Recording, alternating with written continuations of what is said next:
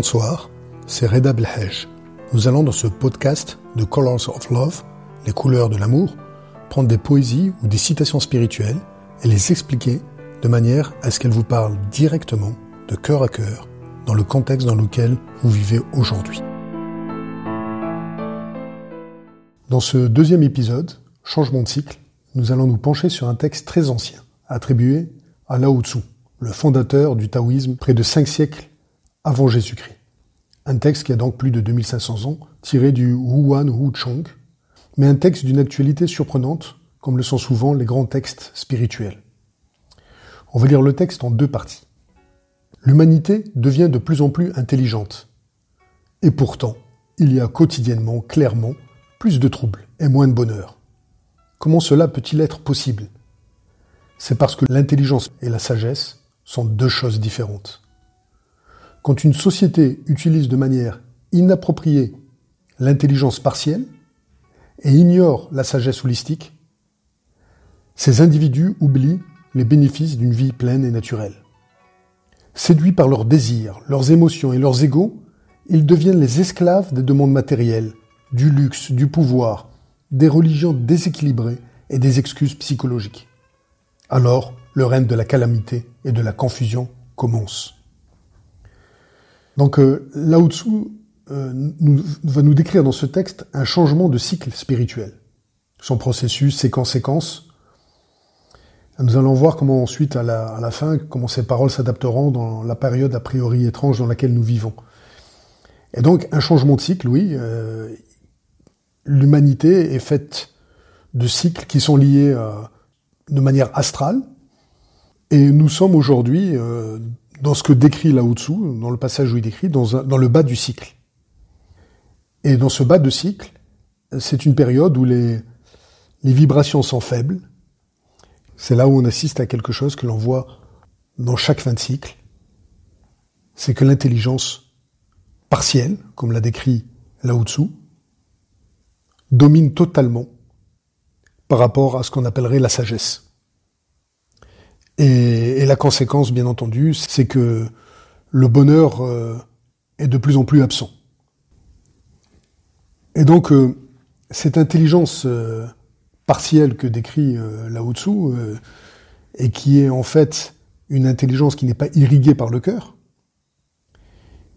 et qui va, au fur et à mesure du temps, isoler les individus et isoler les sociétés, leur faire vivre dans un monde où la logique n'est que, disons, neuronale, où il n'y a pas cette vision plus globale, plus euh, unitaire des choses. On se concentre de plus en plus que sur euh, nous-mêmes, à notre échelle ou, à notre, ou au niveau de notre pays, mais pas de manière globale. On en voit les conséquences sur, euh, sur la Terre entière, on en voit les conséquences sur le, le fait que les religions deviennent sans amour, on rentre alors dans un règne des antidépresseurs, des anxiolytiques. En fait, c'est ce règne de l'intelligence cérébrale.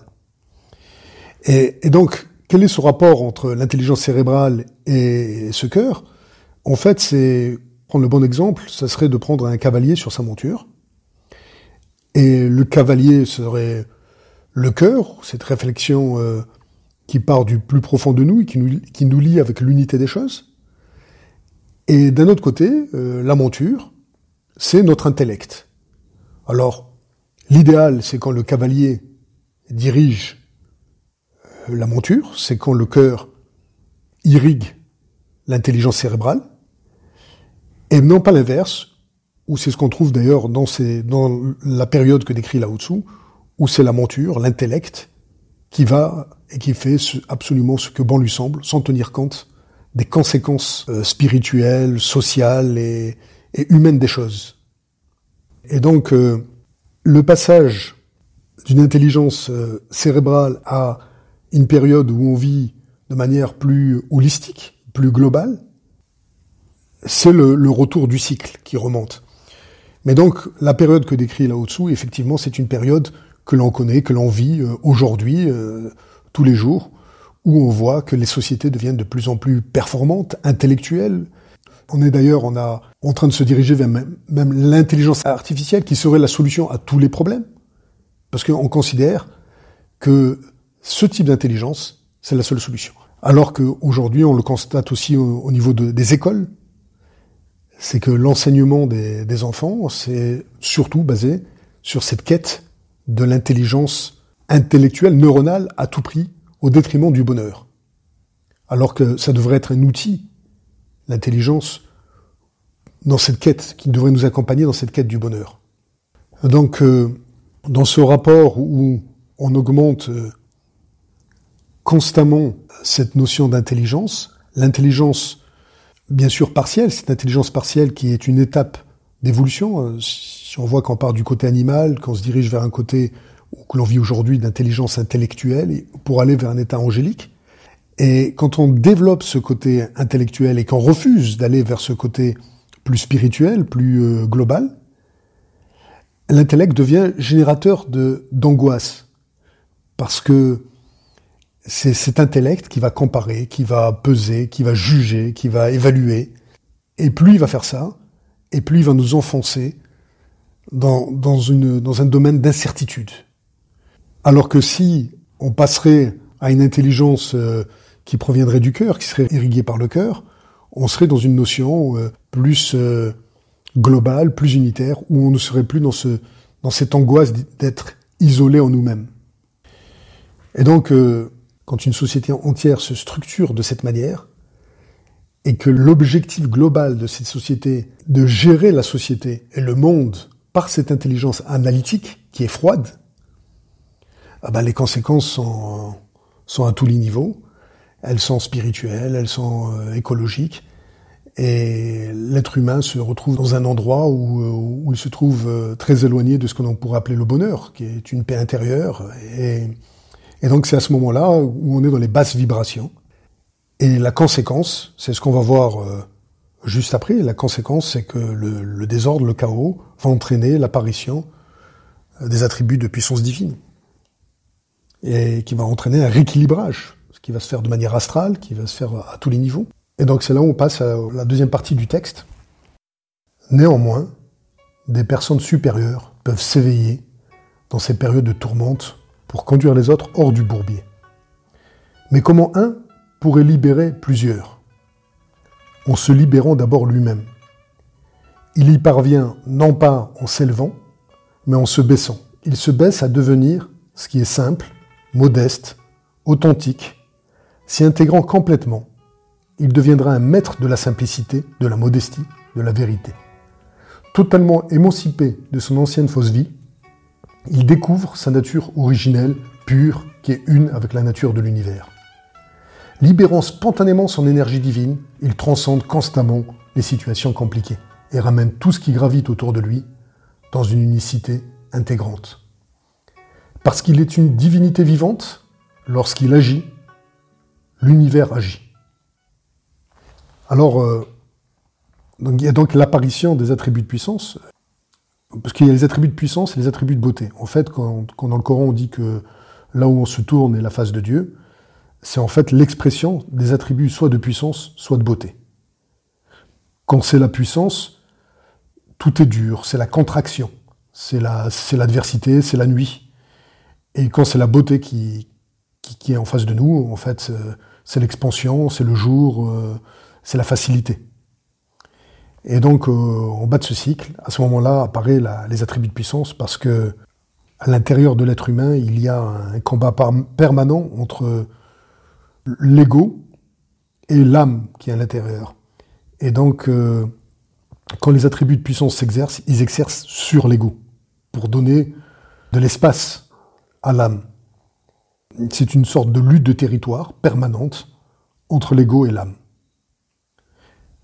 Et d'ailleurs, euh, ce qui est valable pour un individu est valable euh, pour la société. Euh, Victor Hugo disait d'ailleurs que l'adversité crée des hommes et la prospérité des monstres. Et on le voit bien que aujourd'hui, pour pouvoir réduire cet ego, pour pouvoir faire rejaillir l'amour, eh ben, toujours en bas de cycle, il y a la, l'arrivée de ces attributs de puissance. Et tout ça est astral, bien entendu.